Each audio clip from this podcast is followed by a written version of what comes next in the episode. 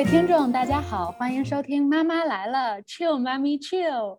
育娃先育己，陪伴宝妈成长。我是 Olivia，我在香港；我是 Angela，我在美国；我是马静，我在上海。那我们三个人呢，今天聚在一起，开启这档 Podcast 的节目，那就是因为我们共同的身份。宝妈，那很巧的是呢，我们三个在今年夏天不约而同的在三个地方生了三个娃。那从孕期到产后的整个的过程中，我们越来越意识到，我们所体验到的各种经历、情绪、困惑和挑战，那都是相通的。那很多问题并不是我的问题，而是我们的问题。那也是正是因为这样的感受，才促使了我们今天在一起做这个 podcast 的想法。那听我说到这里呢，你可能会有很多的好奇或者是问号，那没有关系，相信你会越听越明白。我想，首先我们就来先讲讲，嗯，我们这档节目的名字的由来吧。其实我们想名字想了差不多一个月了，对不对？就是 各各种妈，然后开始去调试，后来选了那个“妈妈来了”这个名字，是我们发现，呃，当娃哼唧不耐烦的时候，我们总会和娃说“妈妈来了”，所以这就像一句口头禅，发生在养娃中的每一天，也成为了我们这档 podcast 的名字。我觉得。说妈妈来了，大家会问从哪里来，就就像问我们三个人从哪里来一样。所以我觉得在讲这档 节目的一些细节之前，不如我们先说说看，我们三是从哪来的，我们三是怎么认识的吧。那我先来，呃，和马金认识呢，是一七年的暑假，我记得当时我们都应该是在波士顿、哈佛参加一个那个暑期的社会创新工作坊。我因为出差，所以到波士顿的时候就比较晚了。然后主办方为我们嗯租的那个 Airbnb 的船铺也都满了，唯独只有马静睡的那个大床还有一个空位。嗯，所以我们俩就直接从陌生人变成了睡友。就是第一天彼此其实都还很客气的寒暄，然后到了第二天，呃，workshop 结束，我们几个志愿者一起聊天，然后就一发不可收拾了。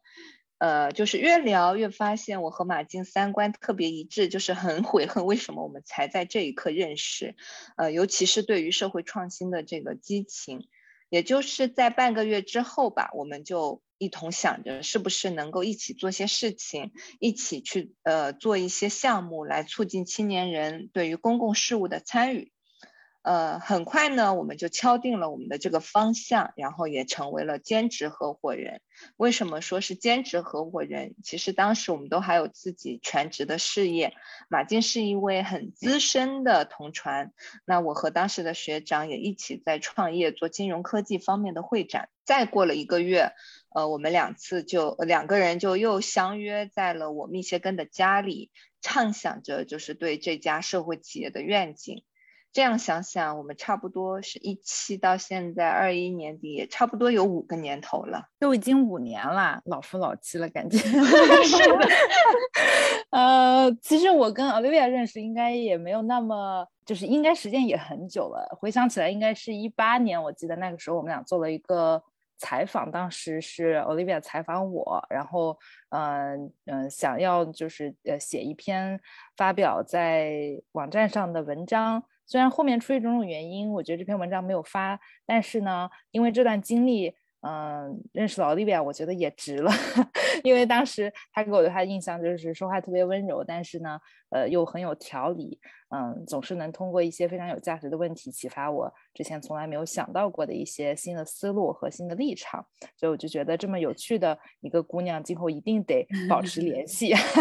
然后想不到后面又有一个机会，因为采访还是线上的嘛，后面又有几一个机会是我们去出差到呃新加坡，然后当时呢是呃他所在的国际组织在办一个峰会，然后我们终于得以面基，面完了之后，我们就想着。嗯，一定要一起做点什么事情，所以我应该就把 Olivia 介绍给了 Angela，应该是这样。那是我们三个人第一次。呃，就是在线上做一个就是正式的介绍和讨论。对，我记得，嗯，从那之后我们就开始了我们之间的合作嘛。那我们第一次，嗯，这样深入的了解呀，还有合作呀，是从二零二零年初以非遗传承还有可持续发展为议题，一起策划了一期面向高中生的，嗯，这样的暑期的社会创新教育项目，引导青年人认识自我，认识这个复杂多元的社会。那在这个合作的整个的过程中呢，我尤其感。感受到马俊还有 Angela，嗯，不仅工作起来非常的专业，而且很有情怀，非常关注人的成长。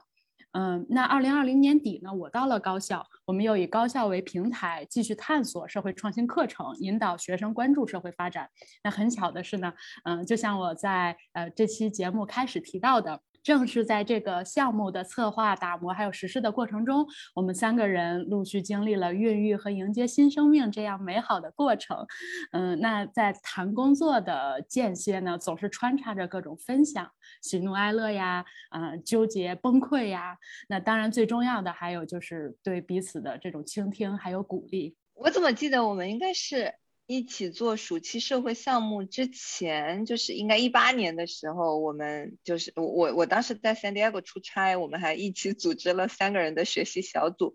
分享那个社会创新的知识，这样。然后我就和马静说，哇，感觉和和 Olivia 特别的合拍，以后一定要定期聚一聚这样子。不过，所以我们还是很有渊源的。遗憾的是，那个学习小组并没有什么产出，我们是各自生了三个娃。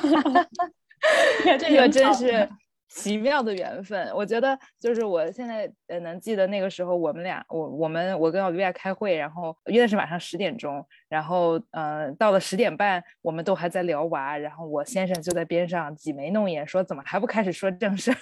但是他其实不知道的是，两个怀孕的妈妈在一起聊娃，比聊工作可有趣的多了。对的，对的，嗯，那我们三个呢是是通过工作相识的。那这一期呢，我们正好也想聊一聊工作中的孕妈。那说到呃成为准妈妈之后呢，工作中的第一关呢，就是如何把这个消息带给身边的同事还有朋友。自己心里肯定是会有喜悦，但难免也会有不好意思呀、担忧啊、纠结啊这样一些相对比较负面的情绪。嗯，会去留意别人的反应。那我还记得，我大概是等到宝宝三个月发育稳定之后，才陆续开始告诉大家的。那当时的情景回忆起来非常搞笑，就是基本上都是有一定的范式的，也就是在一段对话或者是呃会上严肃的讨论完成之后，当事人也就是准妈妈忽然停顿一两秒钟，然后话锋一转，哦，by the way，哦，对了，我有个消息想要和大家分享。那后面的话呢，基本上就不用准妈妈自己再说了，你就微笑点头，哦哦，thank you，thank you，谢谢大家就好了。那我们三个呢也是这样，我记得我大概是十月的时候和马静还有 Angela 说的，也是在一次呃谈工作的嗯这样的电话会议上面，然后果然就是一猜中。那马静和 Angela 因为预产期比较接近呢，嗯，是同时和我说的，对我来说是一个双料的惊喜还有喜悦，嗯，那你们还记得当时的场景吗？因为我记得你当时跟我说的时候，我也觉得是双料的喜悦，是你一个人的 双料喜悦，为什么呢？因为好像是。一个晚上都九点过后了，然后你说你还在地铁上，回去以后给我打电话，我说好，我说什么事儿啊？这么晚了要跟我说。然后呢，呃，你一开始就是遵循着你刚刚所提到的范式，先跟我 说了一个正经的呃喜悦哈，就是你当时应该是被录入。呃，那个博士的这个资格了，然后就是相当于在学业上可以更精进一步，然后因为对于教育又特别有热情，所以我当时觉得哇，真好，这样的话，呃，就是可以更加专业的去做自己喜欢的事情。然后第二个，等到你后面就开始说，哎呀，我还有一件事情要告诉你，我当时就一下子就猜中了。呃，猜完了之后，呃，就告诉了 Angela，也是挺，确实挺挺为你感到高兴。当时我们俩应该还没有，然后对 Angela 跟我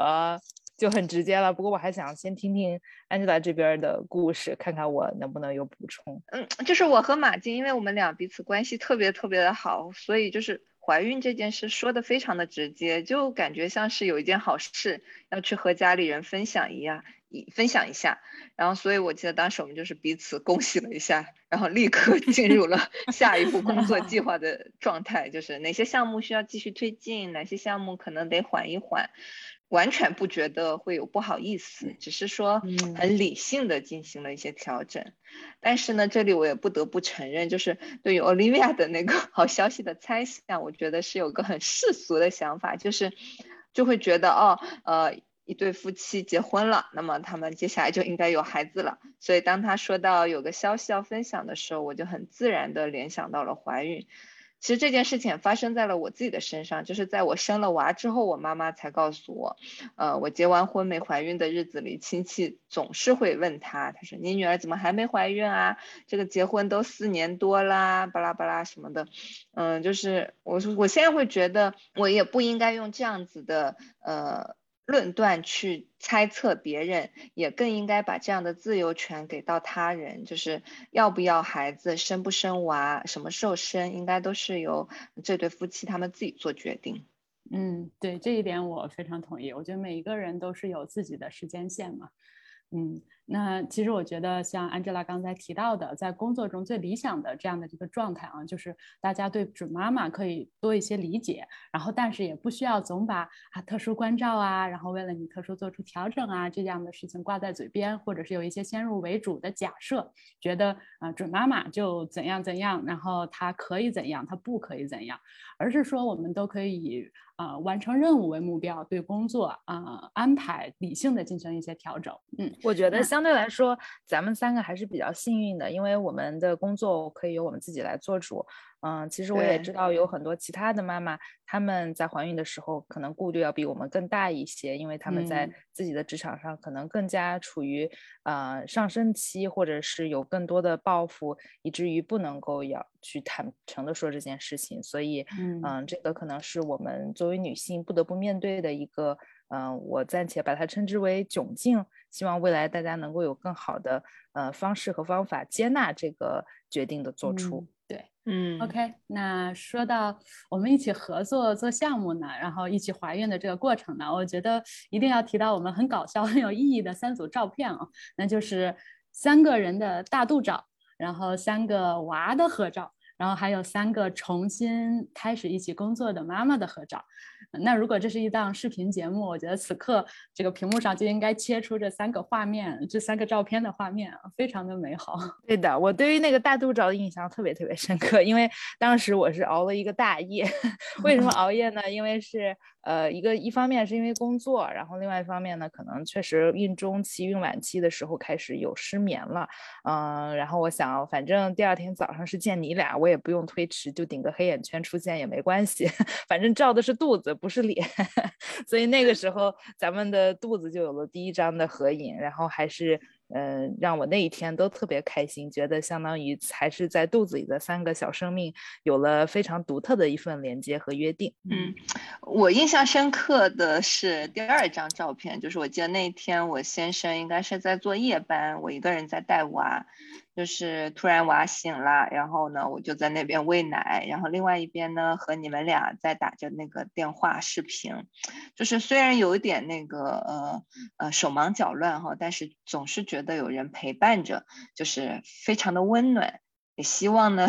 这几个娃能够有机会早点跨越区域的障碍，早点呃早点见到彼此。嗯，就是这样，咱们一起携手走过了呃怀孕生娃的这个过程。其实我觉得从咱们开会这样的一个小的切口，也可以反映出我们各自生活经历的大的变化。因为我记得那个时候一开始开会的时候。啊，我们的背景还是办公室，因为我那个时候还会每天每天嗯拿一杯咖啡，然后上楼，然然后跟大家打电话，然后后面慢慢的就开始不往办公室了，呃，只在家里办公，然后家里背景就变成了。嗯，一个窗户，当时是我们家客厅的窗户。后来呢，再到孕晚期，呃，爸爸妈妈就会来上海帮忙，然后呢，我们就会搬到一个更大的房子，然后现在背景就会变成是我自己的这个书房和卧室。所以这个过程当中经历了呃搬家呀，然后租房子啊，然后各种各样的奔波呀，呃，现在想想看，真是时光如梭，然后特别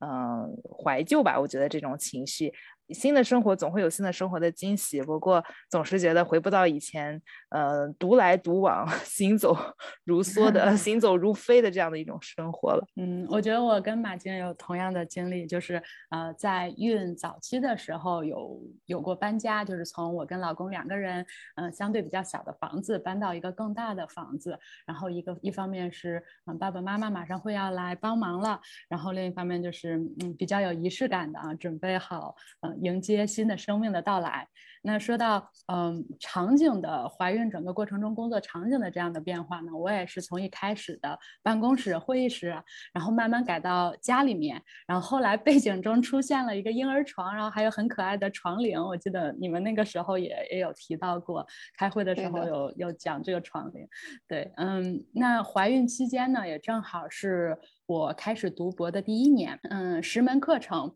两个学期，嗯，别人的 怀孕可能都是以十月怀胎为为单位计算，那我的正好是两个学期。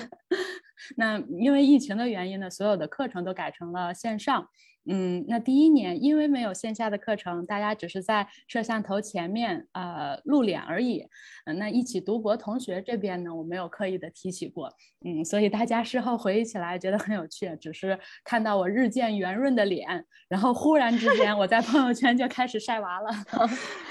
真的是。就是呃，对我来说的话，我因为一直是在家办公嘛，所以场景的变化，嗯，是从家里的办公室变成了在洗奶瓶 或者是在泵奶，然后非常羡慕你们有父母来帮忙哈，就是因为，呃，疫情期间我们都是我们俩自己自己带娃这样子。因为我一直是在家办公嘛，就是我的场景变化会从书房变成了泵奶或者是在洗奶瓶，就非常羡慕你们的父母都能在身边，呃，帮助你们。然后其实我我我这边的话，就是我和我先生两个人自己带娃，所以就是一个手机盯着娃的摄像头看他有没有醒，另外一个手机呢挂着视频电话，就一心多用，手上做着和娃相关却又不太用脑的事情。我感觉都成了带娃的必备技能了。对，那说到这里，其实不得不提到，就是在嗯当妈妈的这个喜悦之余呢，也会难免去呃感到呃分享这份喜悦时的这种犹豫呀，还有顾虑啊，尤其是在面对工作中的同事和合作伙伴的时候，就会去纠结我要在一个什么样的时机，以什么样的方式说出来。那不知道你们会有没有类似的感觉？哦，感受非常的深刻，尤其是我在怀第一胎的时候，呃，那个时候我记得我应该是过了三个月稳定期才敢和当时的学长，也是我的那个合作伙伴去说，因为是处于在创业状态嘛，会觉得责任特别的重大，见客户我都很想刻意的去遮肚子，出差到一直八个月的时候就。嗯呃，法律上就是航航空公司决定就不再接受国际航客的时候，呃那个时候我才回到了美国。然后呢，我还是隔着时差继续工作。就我会很害怕别人觉得我会不会是怀了孕，然后呢工作就不给力了一样。但是相反的，这一次第二胎的时候，除了手头的几个项目，我正好在学蒙特梭利的课程。反而因为怀孕呢，得到了很多的支持，班上的同学都会时刻关心问候我，就是啊，Angela，你自己的状态好吗？你有没有不舒服？记得要先照顾好自己。然后还会跟我开玩笑说，肚子里的宝宝是个蒙特梭利理论孕育下的宝宝，一定会特别的独立。所以这这两个这两次怀孕的感受就嗯特别的明显。然后呢，其实我觉得自己的状态也会变得越来越好。呃，第二次变得特别淡定。孕后期的时候，差不多每周都在家里 host party，邀请朋友来家里玩耍，就感觉自己没有像在怀孕一样。看来还是要生过一胎之后才会更有经验。我记得，因为我那个时候，因为反正是第一胎，什么都不懂。然后呢，有的时候我觉得还是心里面会觉得，呃，要注意一下。但是我觉得这个但是很重要，就是可以我自己觉得我不一样，但是不可以别人觉得我不一样。我觉得就是他们就是所谓客户啊，或者是合作伙伴，其实他们有的时候是非常善意的，他们会说：“哎呀，你要不要休息一下？”或者是“哎呀，你帮我找一个其他的人来对接吧。”这个时候他一说出这个话。嗯，我就觉得我心里如果有那个图像的话，应该是大脑当中就会涌现出一团乱七八糟的 思绪，因为我会想，我这个时候应该怎么回复他？我是应该说没关系，没关系，我来，我来。他那这样他会不会觉得我特别逞强，或者是？不能够，或者是我们没有其他人可以接替我的工作。那如果我不这么说的话，呃，这个是不是他们又觉得我就是呃，就是不太愿意把工作分享给别人，就会有很多与此有关的犹豫和说实话，我到现在也不知道到底应该如何回复他们。我觉得我自己最想要的其实只是一种选择，就是其实我有些是非常可以我自己做的，有些呢是的确要交出去给他人的。如果如果客户或者是合作伙伴能够呃说都行，你来安排，我就会觉得非常开心。嗯。对的，其实我觉得这是一个很值得探讨的点，就是外界的预判和准妈妈自己的身体感受之间的这样的差距，也就是别人用自己未经证实的假设来解释准妈妈表现出来的一些行为，在没有得到就是沟通的这种基础上呢，帮她做决定。那我觉得从准妈妈的角度，从我们自己出发呢，嗯，我们所想要的。理解还有尊重，并不是这样。比如说一味的呃特殊照顾啊，或者是以关心为名减少你在工作中的参与呀，或者是忽略情绪背后真正的原因，而是说给我们多一些空间，让我们自己来做决定。那我自己也是同样呃有这样的感受啊，就是嗯，我反而觉得我在呃孕中期，就是幸福的孕中期。工作状态还是特别的高涨，然后嗯，不仅在上课，然后同时也在继续的手上的项目，然后啊还学着两门语言，那嗯。和先前对于准妈妈的这种预判还有假设还是挺不一样的。嗯，我印印象尤其深刻的一些瞬间啊，就是嗯，每次重要的会议啊，或者是呃分享啊、展示之前，嗯，我反而会觉得更加的自信，是因为在这之前我都会摸摸我自己的肚子，然后跟娃说啊，Let's nail it，我们可以办到这个，嗯，我们可以做得很好。那我觉得我那个时刻并不孤单，我也是在给我的娃做出表率。那这是一个非常神奇的这样的一种感受，所以嗯，我觉得非常暖心，非常有力量。我我听奥利维亚在分享这一段的时候，我都感受得到你的那种自信和那种笑容。就是我非常同意的点，就是在于，比如说像我怀老大的时候，我出差了差不多三个月；怀老二的时候，我每天开车要三个小时来回去学习，同时工作。然后，因为一直和我的先生处于异地的状态，所以趁着怀老二的这个孕期，做了一些亲密关系的修复，包括搬了两次家。现在去回想这个过程，呃，当然有很多吐槽的点，比如说我孕早期的时候真的吐得非常的厉害，但总体而言，怀孕本身是一件很美好的事情。就我的产科医生会经常跟我说的一句话，就是产检是唯一一个不是因为疾病而来到医院的理由，所以你要为此感到开心，为此感到自豪。就是这个，也就是折射出，我觉得如果我们真的学会去享受孕期的起起伏伏，可能本身就是和宝宝在共同成长。